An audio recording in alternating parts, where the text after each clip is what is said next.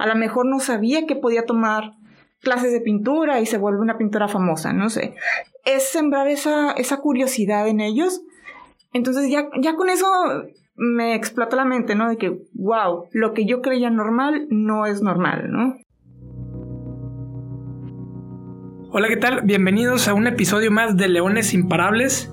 El día de hoy me encuentro con Natalia Silva, quien es directora del programa de arquitectura en la Universidad Metropolitana de Monterrey y además es encargada del área de logística y estadística en la asociación Vamos o qué, que se encarga de llevar arte y cultura a la niñez, a la niñez de Nuevo León. ¿Cómo estás, Natalia? Hola, muy bien, ¿y tú? Muy bien, también. Pues sí, este, hola, mucho gusto a todos. Soy Natalia Silva. Como aquí les comenta Armando, soy directora de la carrera de arquitecto, el programa arquitecto. Y pues pertenezco a esta asociación que se trata de brindar o llevar un poquito de cultura, o más que nada sembrar esa, esa semilla de la curiosidad por el arte.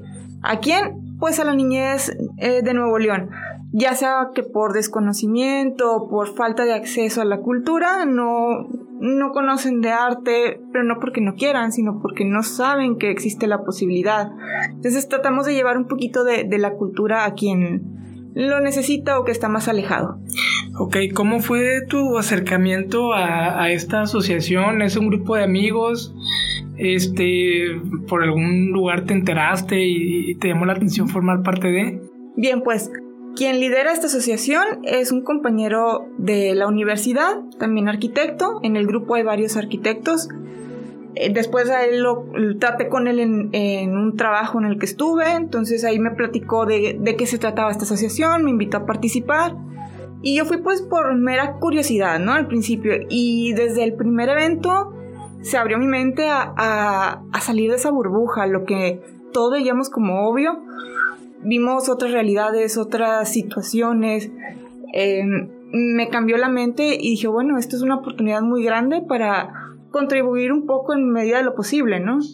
Pues que creo que sí, hay una parte que creo que detona a todos eh, para hacer un, cambio, eh, para poder contribuir en, este tipo de, de, de, cosas, que pues en tu caso fue tener que vivir esa experiencia para ver a los, o sea, ver que los niños necesitan de esa, de esa cultura. Entonces, creo que sí pasa mucho que tienes que vivirlo o sí, tienes que vivir una experiencia para poder formar parte de... Como yo no tenía mucha experiencia en, en el primer evento en el que iba, eh, ahí me dijeron, bueno, ¿sabes qué? Ponte en la entrada y tú vas a hacer el registro de todas las personas que van llegando, estadísticas básicas este, para saber cuántas personas asistieron, más o menos las edades, y ahí empezó eh, ese shock. Recibo a, una chica y le va a tu nombre, no, pues tal. Tu edad, no, pues 15 años. Y le digo, ah, bueno, ¿en qué grado vas? No, yo no voy a la escuela. Ah, ok. Pero bueno, sí, yo sé que este es una, un kinder y primaria, entiendo, pero ¿en qué grado vas? No, yo ya no voy a la escuela, yo ya tengo 15 años. Fue, ok. Eh, acto seguido, el papá la interrumpió y le dijo, es que ella ya no va a la escuela, ya tiene 15 años. No dije nada, ok, perfecto, lo apunté, porque tampoco se, se trata de ir a, a, modificar su pensamiento o que piensen como yo. Exacto. No es la idea. Yo nada más tomé datos, pero dije, wow, para ellos eso es, es lo común, lo normal, para mí no, para ellos sí. Pero si por medio de la cultura que estamos llevando a los eventos, la chica dice, ah, hay algo más, ah, se puede otras cosas, y sale de ella cambiar, sale de ella asistir a otros lados, este, a lo mejor no sabía que podía tomar clases de pintura y se vuelve una pintora famosa, no sé. Es sembrar esa, esa curiosidad en ellos. Entonces ya, ya con eso me explota la mente, ¿no? De que, wow, lo que yo creía normal no es normal, ¿no? Exacto, son diferentes culturas y costumbres, me imagino. ¿Dónde, ¿Dónde estaban en esa, en esa ocasión? Esto fue en la Huasteca, en la Huasteca aquí de Santa Catarina.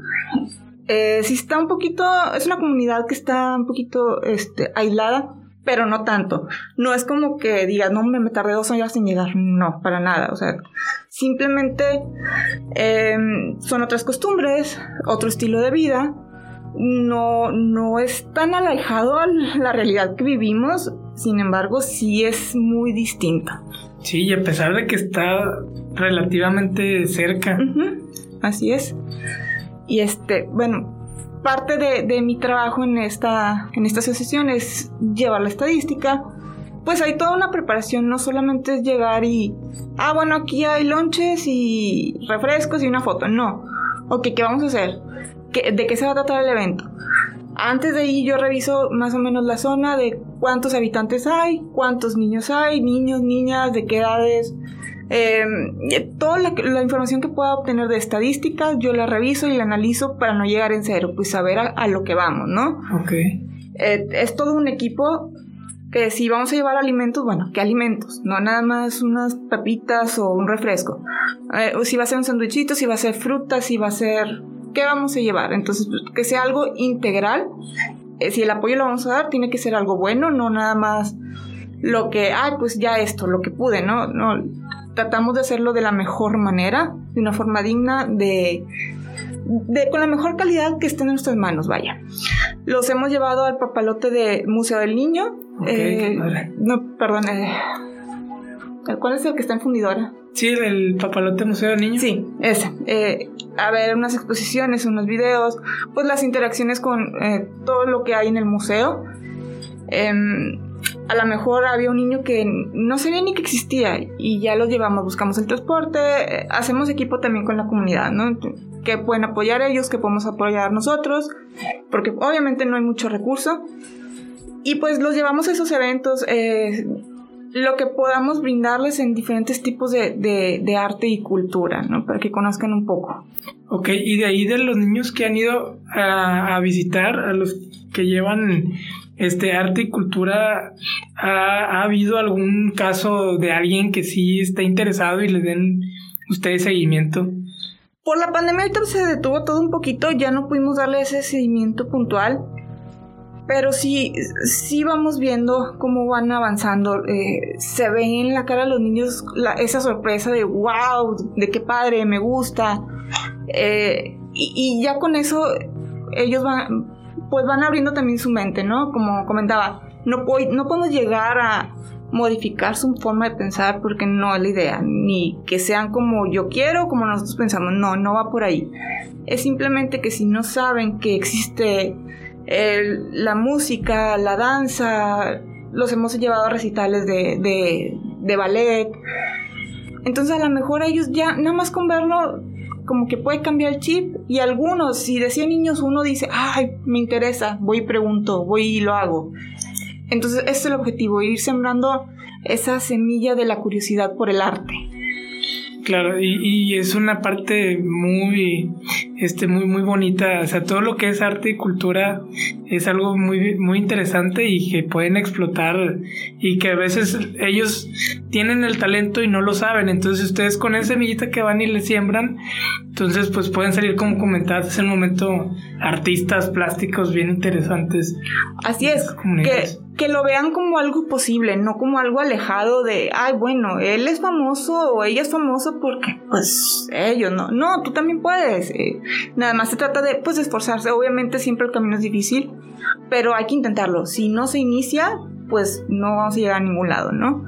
Y pues como arquitectos, para mí el arte es algo fundamental. Como comentaba, hay varios arquitectos en el equipo y, y para un arquitecto sí hay números, sí hay planos, sí hay cálculos, pero también el arte es algo muy, muy importante. Eh, un arquitecto es un artista en toda la expresión de la palabra, siempre está buscando una composición, cómo se ve estético, que se ve armonioso. Un arquitecto también trata de contribuir a la sociedad, entonces por eso me agradó bastante eh, pertenecer a esta asociación, porque va un poquito con, con la arquitectura, si bien es, puede haber ahí también nutriólogos y otras carreras, pero yo como arquitecta digo, wow, es, arte, es apoyar a la, a la comunidad. Y pues realmente para mí en lo personal un arquitecto es un servidor público. ¿Por qué? Porque aprovecha, modifica, eh, trata de brindar lo mejor que puede hacia una comunidad. ¿De qué manera? Diseñando parques, plazas, eh, hospitales, escuelas, nuestras casas. Y decimos, ay, pues sí es una casa, sí, pero también una oficina. Em, todos le damos mucha importancia a nuestro hogar porque pues obviamente es nuestro hogar. Pero ¿dónde pasamos la mayor parte del día? Pues en una oficina. Y si no está bien diseñado, si el arquitecto no lo hizo bien, lo hizo nada más por cumplir con lo mínimo, si no le metió esa parte del arte, se vuelve algo tedioso estar día a día ahí. Y hay que recordar que un buen diseño regularmente no se nota o no, lo, no le prestamos atención la mayoría de las veces, pero un mal diseño sí. Claro. Cuando no cabemos, cuando ya choqué con esta pared, con la columna que está atravesada. Entonces, eh, el mal diseño sí se nota, se nota mucho. Y, y, hay que, como arquitectos, hay que contribuir a que una persona tenga un buen día. Si yo diseño una oficina de, de la mejor manera, con ventanas, con iluminación natural, ventilación natural, su día a día va a ser mejor. Estoy contribuyendo a que su día sea, sea más agradable, ¿no? Independientemente del estrés de, de la vida diaria. Además de esto, esto es ya cuanto a, a edificios o a casas, ¿no? Pero un arquitecto también ve por su comunidad. Los espacios públicos que sean adecuados, que estén agradables, que no porque hay un parque significa que ya la comunidad lo va a utilizar tiene que estar bien diseñado, tiene que eh, ser accesible, tiene que estar bien iluminado, tiene que haber seguridad. Si yo como arquitecto o todos como arquitectos pensamos en estos detalles, este espacio público va a ser aprovechado, va a estar en continuo movimiento. Entre los mismos vecinos, pues van a, a cuidar el área. Sí, lo procuran más. Así es, eh, van a ver si algo se dañó, bueno, entre ellos mismos cómo repararlo. Si siempre está este, habitado ese espacio o en uso, pues también va a bajar un poquito la incidencia de, inseguridad. ¿Por qué? Porque hay una vigilancia constante, entre los mismos vecinos están cuidando. Em, se crea este sentido de pertenencia en el que el mismo vecino dice, bueno, es que esto es un espacio público, pero también me pertenece, me pertenece en el sentido de comunidad. Entre todos vamos a cuidarlo, entre todos vamos a protegerlo. Y además, eh, bueno, me encanta que el programa de arquitecto aquí en la metropolitana incluye una materia que se llama arquitectura social. Ok. Y parte de eso, cómo diseñar espacios públicos y no nada más, hay una placita y bien bonita y ya no, que se aproveche. Cómo esa, ese espacio público va a contribuir a la mejora de, de, toda la comunidad y, espacio público puede ser un, foro abierto, em, puede ser un centro comunitario, puede... Hay muchas opciones, no solo son plazas con arbolitos y banquitas y se acabó, no, va muchísimo más allá de eso. Y que lo, tengamos, lo que lo tengamos en el plan de estudios, pues ya esto es mucho, es bastante. Y aparte creo que también aplica mucho la parte de de lo que hacen en, Vamos o qué, bueno, lo que haces tú de la logística y la estadística, eh, creo que se puede aplicar también muy bien a la arquitectura, del el ver cómo es, el, cómo es la gente que vive o, o que puede llegar a vivir en cierta parte donde se va a, diseñar para que ese diseño arquitectónico este, pues esté bien adaptado a las necesidades de la, de la comunidad. Exactamente. Eh, es es buscar información de todo, no nada más es, ay, hago un dibujito bien bonito, no, eso es lo de menos. Sí, ay, yo voy a hacer una canchita de fútbol porque a mí me gusta el fútbol. Sí, pero yo hago un análisis y resulta que en esa zona viven pura, eh, puros adultos de arriba de 60 años. Pues a lo mejor no es lo ideal poner una cancha. O veo la estadística y veo que hay más niños. Ah, bueno, probablemente sí. Eh, si hay más adolescentes, ver eh, cómo está conformada esa, esa sociedad o esa colonia o esa zona para ver qué sí va a contribuir y no solo estoy cumpliendo con ya está el proyecto y ya está. No, realmente revisar esa estadística, acercarme a la comunidad, no nada más bajé una, una base de datos, sino acercarme y preguntar qué necesitan, qué les gustaría. Muchas veces la, gente no sabe qué necesita, pero si yo les empiezo a preguntar, bueno, ¿y cómo es tu día a día? Bueno, ¿y qué te gustaría? ¿Y qué haces por la tarde? ¿Sales al parque? No, no salgo. Ah, bueno, es que no les gusta salir al parque. No, no salen porque es inseguro, no salen porque no hay banquetas, no salen. Si empiezo a indagar un poquito más con preguntas del día a día, por qué sí, por qué no, puedo entender el trasfondo y poder entender por qué se está haciendo. Si sabes qué, eh, si hago una, una, serie de entrevistas, no, pues es que aquí nadie usa la bicicleta. Y luego me doy cuenta que nadie usa porque no está preparado, porque es peligroso, porque no está adaptado. Pero si estuviera adaptado, si estuviera con todas las medidas de seguridad, probablemente ese número suba y la gente diga, ah, sí, sí quiero, sí es una alternativa para mí. Claro, sí, o sea, ¿cómo, cómo, cómo van a hacer una actividad en un lugar donde no está preparado para? Exactamente. Debe estar todo preparado y, y aquí hablamos de otro tema que vemos en el plan de estudio, la accesibilidad universal. No nada más es poner una rampita y ya. La, la accesibilidad es que todos puedan usar el edificio. Desde me torcí el pie y ando en muletas. A una persona que va en silla de ruedas. Una persona de la tercera edad. Una mujer embarazada que el edificio sea accesible para todos. Hablamos también de personas ciegas o de sordos que puedan usar el edificio. ¿Cuáles son las alternativas? ¿Cuáles son las adaptaciones que tengo que hacer en el edificio? Desde los sistemas de alarma y de, seguridad lo vemos como bien obvio. Ay, pues sí, hay un incendio, suena la alarma. Y una persona sorda, pues, ¿cómo se entera, no? Hay alternativas, hay unos sistemas de alarma que pues, se adaptan, ¿no? Que es por medio de iluminación pero una persona ciega, ¿cómo le va a hacer? Entonces hay que estar mezclando todos los sistemas para que el edificio sea 100% accesible y no solamente una rampita, que muchas veces se ponen rampas que ni cumplen con el mínimo, que son difíciles. Es toda una serie de, procesos y de, diseño que se hacen en un edificio. Que, son cosas que mencionabas hace un momento que muchas veces se hacen nada más como por cumplir. y no, no hay como una investigación de pues un, análisis previo. Que eso lo, que comentas es lo que se conoce también como eh, que sea inclusivo, ¿no? O sea, que lo, inclusivo, la inclusión es todavía es más amplio. Sí, aquí estamos hablando de, accesibilidad universal, o sea, acceso para todos. Em, pues es que lo, lo vemos bien, bien sencillo y he escuchado muchos comentarios de personas que buscan un diseño arquitectónico. Pues es que yo no uso silla de ruedas. Es que no se trata de que uses o no. Es que no sabes qué pueda pasar y no se, no se te está haciendo el mal, nada, nada, no va por ahí. Pero es algo muy sencillo, me torcí el pie y utilizo muletas por tres meses. Ahora adáptalo, vas a subir escaleras así, ¿cómo lo vas a hacer? Es pensar en todos los posibles escenarios y que todos pueden usar el edificio. Claro, y ahí también yo creo que como en el diseño también hay como con algunos colegas hay como esa parte de la lucha de los egos de ver quién diseña mejor y más padre, pero no se enfocan en lo funcional.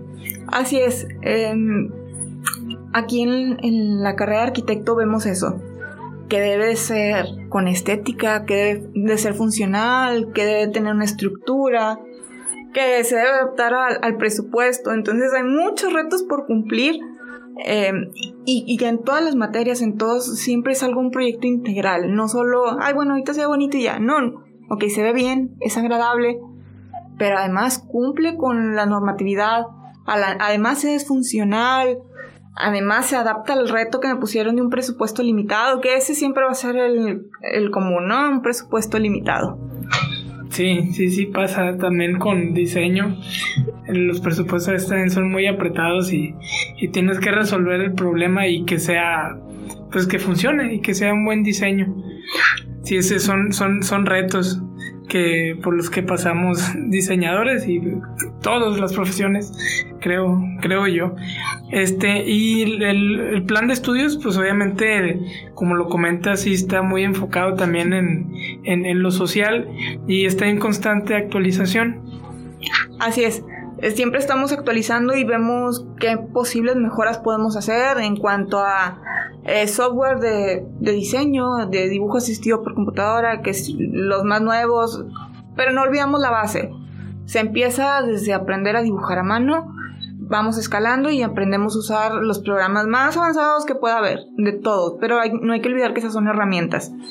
Nos adaptamos en, en el diseño en actuales, en tendencias, este, pero siempre e, es una mezcla bien compleja de tener las bases pero también evolucionar y adaptarnos al mercado actual. Dependiendo del nivel al que vaya el alumno del tetra, hay ocasiones que se, cuando van empezando se les va da más libertad creativa. Bueno, la libertad creativa siempre la tienen, pero conforme avancen, pues les vamos a ir poniendo más retos. Tienes toda la libertad creativa, pero tienes este presupuesto. Entonces el alumno dice, ah, ok, sí puedo, pero me tengo que adaptar. Ok, ok. O sea, en, arquitectura trabajan con, en, escenarios reales. Así es. Así como si pues sí, o que el cliente te pone cuáles son las necesidades. Eh, lo que mencionas del presupuesto está bien interesante porque me imagino que tienen que ir a checar, a cotizar eh, costos de materiales, proveedores, este, pues lo que necesiten. Sí, les damos un, un, terreno real, un cliente real. No siempre se puede, dependiendo el, la tipología del proyecto, pero buscamos que la mayor cantidad de veces sí sea real. Eh, por lo menos que el terreno exista, que un presupuesto real, un usuario real. Eh, para poderlo aterrizar, porque pues ya en la vida laboral es así, ¿no? Eh, yo traigo muchas ideas, pero pues si el presupuesto es muy limitado, ¿cómo lo voy a resolver? Sí se puede, siempre se puede, pero hay que saberlo hacer. Sí, y está bien padre que sean en escenarios reales porque ya el alumno al egresar ya no sale como que, ok, ahora qué, qué va a pasar. Y cuando alguien le ponga un proyecto, eh, ya sea asistiendo o liderando, se ya va a saber como con qué se topa, va a saber qué, qué es lo que se necesita para poder llevar a cabo el proyecto en la vida real, ahora sí. Sí, sí, ya va a saber cómo reaccionar, no se va a asustar de, es que esto nunca me dijeron, no, sí, están preparados para eso. Además, buscamos inscribirlos en concursos de, de diseño. Ah, qué padre. De, de, tal cual de diseño interiores, de urbanismo. Eh, hay muchos concursos que hay actualmente, entonces buscamos que el alumno se integre para que conozca el reto externo, no, se, no solamente se quede con lo que aprendí en la escuela, sino cuando hay una exigencia de un tercero, ok, cumple con la normatividad, pero además, fíjate, este es un proyecto externo que trae estas diferencias porque es, un concurso, ¿cómo le vas a hacer? ¿Cómo lo vas a resolver? Entonces eso creo que nutre mucho al alumno. Sí, está bien padre, aparte los motiva. Y más, si a ellos les nace también este entrar a esos concursos o se les explica cómo les puede servir o cómo les puede ayudar el estar eh, en, en ellos, creo que está, está padre porque sí les beneficia mucho y aparte hacen portafolio. Exacto. Que es, algo bien importante. Sí, eh, eso es la base, tener portafolio para cuando uno egrese, para poder mostrar lo que uno sabe hacer. Em, y en los concursos se gana experiencia, portafolio, contactos. Uno nunca sabe quién puede ser un posible cliente o un posible empleador, entonces tener esas posibilidades nutren bastante. Eh, muchas veces el alumno sale y dice, pues es que no, no tengo experiencia, ¿cómo lo pongo en mi portafolio, en mi currículum? No, si tienes, tienes tus proyectos porque se sabe que eres recién egresado, el empleador va a saber que lo que estás mostrando desde la escuela, pero debes de saber tenerlo ya preparado. Y si además se le suma que participé en tal concurso, pues es algo muy bueno para el alumno. Claro, es o sea, los, los prepara los prepara muy bien al, al momento de, de, egresar, como es el, el caso de varias eh, licenciaturas que son meramente prácticas de aquí de la Universidad Metropolitana de Monterrey, como ahorita aquí en la cabina en la que estamos de CUMM, que es de la Facultad de, de Comunicación Digital. Aquí también alumnos se preparan este para pues para su entorno de, trabajo y pues salen con, la experiencia. Los de odonto con sus simuladores dentales y con pacientes reales que eso también está bien interesante. Y es lo que te quería preguntarte alumnos pueden participar de arquitectura participan en proyectos ya reales o es como parte del servicio social bueno llevan servicio social pero además eh, llevan cada cada tetra llevan proyectos diferentes y buscamos, como te decía, algunos proyectos que tengan cliente real. Ejemplo, las, la siguiente generación va a llevar su proyecto de tesis con un cliente real, completamente real. Ok. Y el cliente dice, bueno, vas, si me gusta, si cumple con todo, pues lo construyo, ¿no? En serio. No siempre se puede, buscamos que sí, eh, pero pues algo muy bueno, ¿no? Ya, un, el alumno ya tiene que cumplir con su tesis, ya tiene que cumplir con un programa. Pero está ese motivante de si lo haces bien, se va a construir. Pues eso es algo muy, muy grande. Ya es portafolio de construcción también, ¿no? Sí, aparte, pues también este supervisado por expertos. Claro. Y bien asesorado, porque. Claro, sí, claro. Sí, sí. Y aparte, pues ya trae la experiencia y ya está demostrando que, que puede y que él sabe. está bien padre que trabajen en ese proyecto real. Es un, creo que es un motivante bien padre. Ese va a ser todo un reto por la tipografía, topografía del terreno. El el presupuesto, pero es un presupuesto real ahí sí. Es que me quiero lucir, sí, pero ya este es un número completamente real. Este, hay que aterrizarlo, ¿no? Hay que aterrizarlo del gusto de un cliente real, porque muchas veces cuando el cliente es ficticio, pues uno le puede modificar y alterar y ay, no pasa nada, pero cuando ya existe, es, es otro tema, ¿no? Porque pues hay que respetar, si bien hay que respetar lo que el cliente quiere, el arquitecto pues también tiene una serie de lineamientos, una serie de cuestiones éticas que debe de cumplir. Todo es un equilibrio aquí, que le guste al cliente y que le guste al arquitecto, porque pues también es eso, ¿no? Cumplir con mis propios estándares, cumplir con mis ideas, mi forma de pensar y tratar de transmitirlo para que el cliente le agrade y entender la idea original del, del cliente sí, es pues un reto para los chavos y, y, muy buen portafolio que van a tener al, egresar porque yo creo que pocos, sí, son pocos los que salen con un portafolio, con un proyecto 100% real. Entonces está, está, está muy padre. Este, también la, la Facultad de Arquitectura también se prepara con congresos. ¿Han organizado congresos últimamente? Sí. Cada, cada tetra tenemos el episodio de arquitectura. El siguiente es este primero de abril de 2022. Vamos a hacer una jornada de talleres y conferencias. Sí tenemos conferencias, pero estaba más enfocado a los talleres. Talleres de diseña tu lámpara. O sea, el alumno va a diseñar ahí su lámpara y que funcione y que se prende y poderla conectar a la luz y todo. Eh, vamos a tener conferencias de, de arquitectura norestense. Vamos a tener un taller de carpintería. Un taller de accesibilidad universal. Vamos a tener bastantes talleres durante todo el día. El alumno va a poder elegir a cuál inscribirse cada quien obviamente eligiendo su perfil.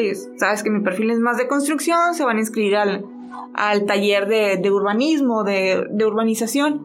No sabes que lo mío es más eh, el arte y la fotografía, va a haber un taller de fotografía. Entonces, eh, aplicar toda esa práctica que a lo mejor durante la pandemia no se pudo aprovechar al 100 como quisiéramos. Ahorita es cuando, ¿no? Estamos ya retomando todas las actividades en medida de lo posible, con sana distancia y grupos pequeños, pero vamos retomando toda esta práctica. ¿Y, ¿Y esto es solamente para alumnos de arquitectura o está abierto al público? Por lo pronto es solamente para alumnos de arquitectura por el cupo limitado. Las conferencias, esas sí las podemos abrir, pero son conferencias en línea. Entonces ya les estaré avisando cuáles son abiertas al público y cuáles son de arquitectura. Ah, qué padre. Y bueno, desde ese ratito te quería preguntarte ¿cómo, es el perfil o cuál es el perfil del alumno. O sea, cómo para si hay alguien hay alguien que lo está escuchando y, y se siente interesado por, por esta carrera, este, pues ya sepa muy bien cómo es el perfil, a ver si, si va por ahí o no va por ahí. Ok, eso es bien interesante porque muchos creen que para ser arquitecto debo saber dibujar y me debe de eh, ser un experto en dibujando. A ver, no, aquí van a aprender. ¿Cuál es el perfil de ingreso? Pues ese gusto por el arte, el gusto por el dibujo, por... Y es gusto, no, no habilidad, la habilidad la vamos a desarrollar. Pero que tengan como esa curiosidad por las artes plásticas, Ah, y hay muchos perfiles, a lo mejor uno dice, no, es que a mí me gusta la construcción. También, que tengan esa inquietud por construir, por diseñar. O probablemente hay alguien que tenga ese, me gusta mucho contribuir a la sociedad, pero pues me gustan las matemáticas o me gusta el arte. Bueno, eh, arquitectura es una carrera que se presta para, para muchas cosas, mezcla bastantes cosas. La ciencia, el arte, las matemáticas, hay también perfiles de administración. Si dicen, no, es que soy una persona muy administrada y me gusta mucho llevar el control de las cosas también. Un arquitecto puede ser administrador de obra y ahorita es de los puestos eh, laborales son muy bien pagados en cuanto a administración. Entonces también salen preparados para esa área. Muchas veces dejamos de lado la administración. Creemos que un arquitecto no es, no pertenece, pero sí lo es. de las grandes ramas que tiene la arquitectura son el diseño, la construcción y la administración. Hay muchísimas más, muchísimas. Urbanismo, renderizado, eh, de maqueta, muchísimas. Pero esas son como las principales.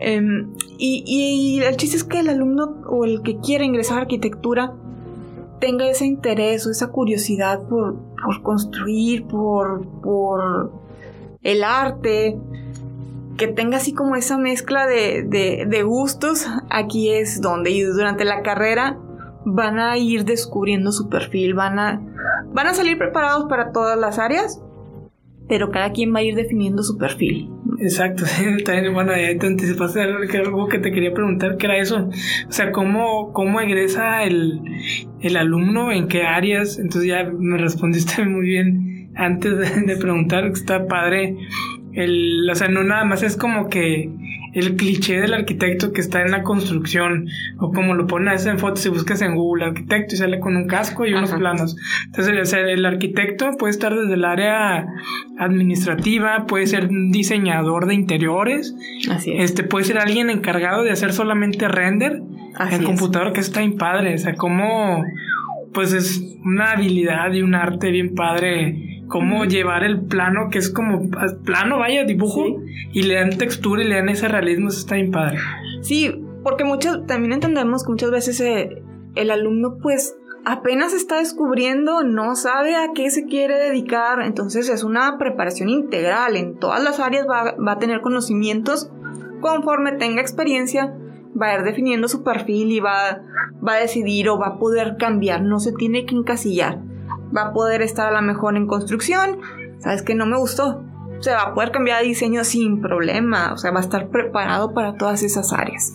Y creo mm, que es lo que distingue mucho al plan de estudios de las licenciaturas y de las carreras profesionales de la Universidad Metropolitana, o sea, lo que es en cuestión práctica, este, muchos de los alumnos como que adquieren conocimientos de varias áreas o especialidades y salen preparados para que ellos pues vayan probando y pues sepan que si es por ahí o si se van por otro lado, o sea, van a estar muy bien preparados para eso. Así es.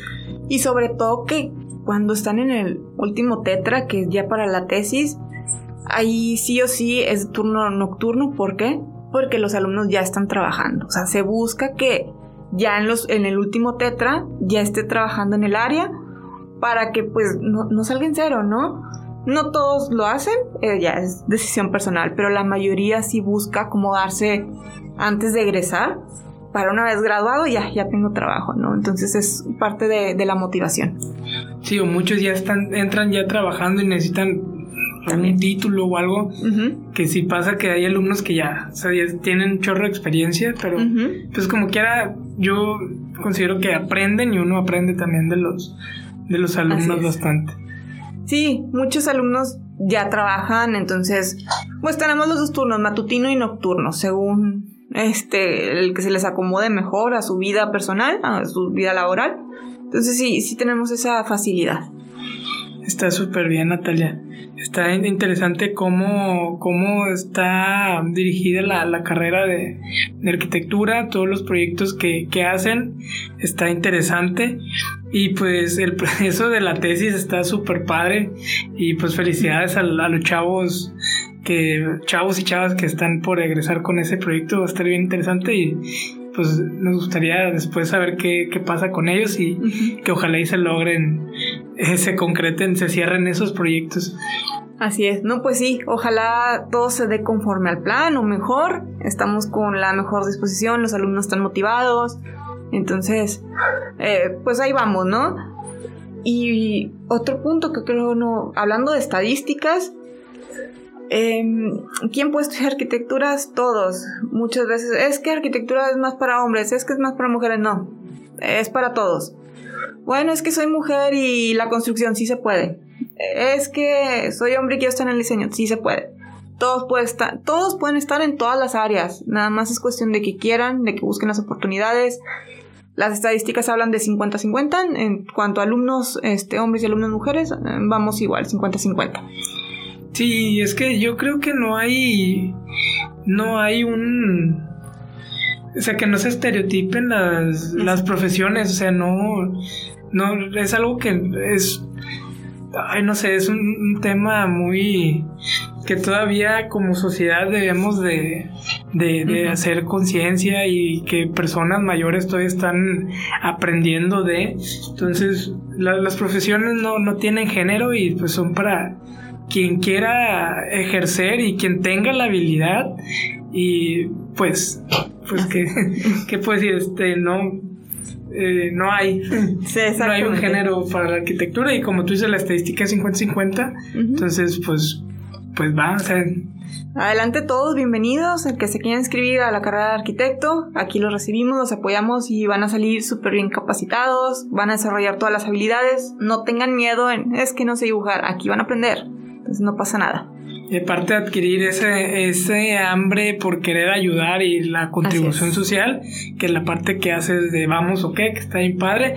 Este, sabemos que ahorita lo que me estabas comentando que está parado por pandemia. Así es. Pero si, si quisieran apoyar, quisiéramos apoyar a Vamos o qué, ¿cómo lo pueden hacer? ¿Cómo pueden buscarlo en redes sociales? Lo pueden buscar en Facebook como Vamos o qué. Eh, tal cual, eh, Vamos o y luego la letra Q. Ok, es la pura letra La pura letra Q. Ajá. En Facebook y en Instagram. Ok, ¿y, de qué manera se puede ayudar a.? Pueden mandar un, un mensaje eh, directo eh, y ahí vamos a estar avisando cuando haya nuevas actividades. Em, y les vamos a decir, ¿sabes qué? Puedes apoyar de esta manera, puedes acudir o lo que se ocupa son, son manos casi siempre. Eh, insisto, ahorita por pandemia sí es un poco difícil porque como pues tratamos con niños, estamos viendo que sea siempre lo, lo más seguro para todos.